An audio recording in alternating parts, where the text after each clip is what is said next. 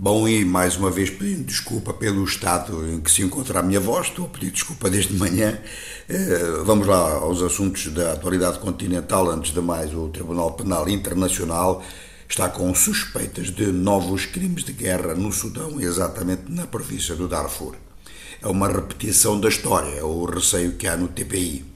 Então o procurador abriu um inquérito. As informações eh, são informações realmente muito duras, tanto da parte de organizações não governamentais como da parte dos comitês de resistência do próprio Sudão.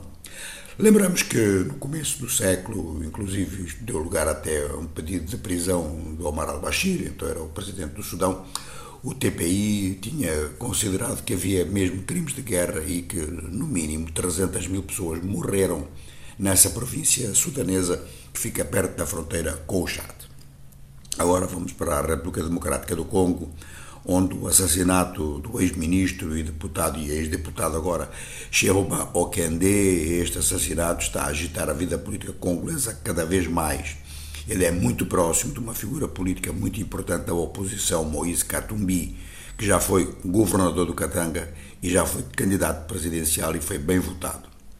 É claro que o partido Juntos pela República, que é o partido de Moisés Katumbi, está não a acusar diretamente, mas a apontar para o governo, dizendo que isto é crime político. Bom, que foi assassinado, foi assassinado.